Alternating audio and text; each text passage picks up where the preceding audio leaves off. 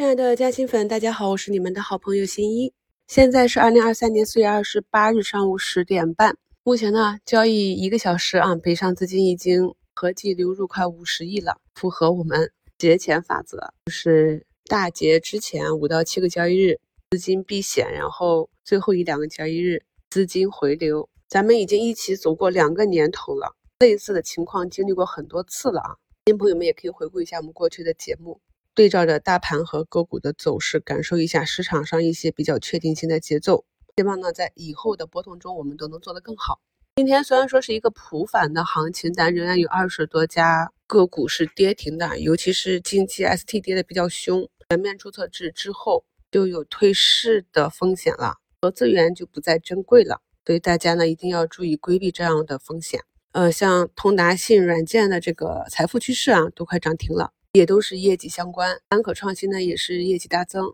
大家看一下，这些个股在发业绩之前的走势也是非常的弱，所以这就是一个短期的小技巧啦，在个股发业绩之前去尾盘埋伏啊，那么成了呢，就像这样一这样一个大阳线，后面有可能还会继续持续。那败了怎么办呢？因为我近期操作比较省，手中的持仓大多是去年大跌的时候布局的，所以今年呢减仓和止盈的动作是比较多的。而对于我看好的一些板块和个股啊，短期没有止跌迹象，还在寻底筑底的，或者呢是没有触发我的买入指标，我还没有去介入，又或者呢就是打入了跟踪仓，也是浮亏中。也没有止损的动作，所以有的朋友在评论区希望我能给大家一些止损的案例，那我就给大家贴两个近期啊，根据趋势或者根据一季度报时间啊去埋伏失败的案例吧。第一个呢，其实前几天已经跟大家讲过了，二十六日的五平里的这个案例，就是前面根据趋势去选的这个充电桩的龙头。可以看到，在股评的图一啊，就直接砍单了，因为一季度业绩增速不及预期嘛，金价走弱就直接砍。那么今天想给大家补充的一点呢，就是看一下图二它的 K 线图。那由于呢，我不是在底部的平台去拿的这个筹码，所以并没有成本优势，而是呢看到三根阳线之后，属于沿着均线半路上车去测试的趋势股。所以呢，两笔建仓之后呢，股价有冲高，我是有卖出的。并且在评论区有的朋友跟我讨论啊，这个方向怎样？我当时还讲说要小心啊，这种高度如果三天不创新高的话，容易被资金抛弃。所以在结合大盘的盘前的情况，在股价二十五日冲高有利润的情况下，先做了一笔减仓。当晚呢，业绩报出来之后，其实是同比增加的，但显然市场呢是不满意这一个增速，所以竞价走弱啊，跟随趋势选的嘛，当然是跟随资金了，所以竞价就直接砍出去了，直接砸出去了，这是一个基本平盘吧，一点点浮盈，挣个手续费啊。图三呢是我昨天去埋伏的一个科创板的医药股，非常小的盘子，去年业绩非常的好，大股东数据也好，这是一个典型的震荡区间，但是缺点是阴线比较多，所以呢，一想是博弈一下。于是呢，昨天在盘中啊，就是股价啊创出短期新低的时候去测试的。可以看到，昨天呢还是一个小小的红盘，显然也有很多资金跟我的想法一样，想去博弈。结果呢，今年一季度业绩并没有我想象中的好，所以呢，竞价也就被我砍掉了，亏三个多点吧。我们在课程中呢是讲过各种各样的出局，在二零二一年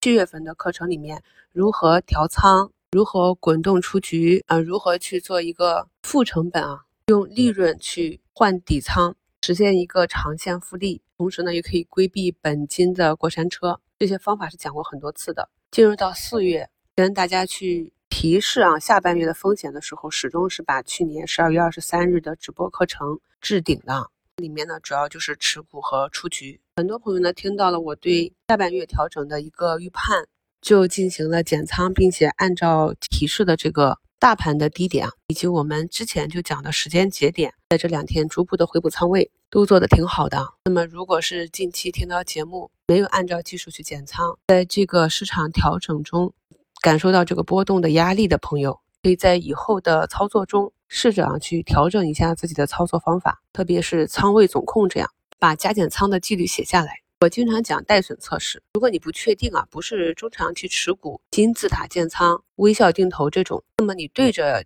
哪一个股价的支撑位或者哪一个均线去测试，就要根据啊盘中跌破收盘跌破或者有效跌破去做止损，这样才能够有效的保证你的操作体系是有效的。我们在这个市场中前行，想要稳定的获利，必须是有一个操作体系的，绝对不可以随心交易。节前呢，市场也是给了一个比较好的反馈。近期杀跌比较凶的经济板块里面，像国产替代、光模块，还有补涨的游戏板块。在昨天下杀之后呢，今天都有一个比较好的反弹。像一季度业绩大增的疫情股，近期大涨的医疗器械，嗯，这些个股出现大阳线之后呢，股价也就是短暂的震荡，回踩均线之后呢，是继续向好。可能这里稍微弱一点，关注这个板块的朋友呢，可以盯一下阳光电源和宁德时代这两个龙头的走势。看了一下跌幅榜，像以前的 PVDF 龙头联创股份啊，一季度业绩下滑百分之九十六，早就已经在空头的趋势下跌破趋势了，破五破十，今天就是一个向下跳空的缺口，加速下跌。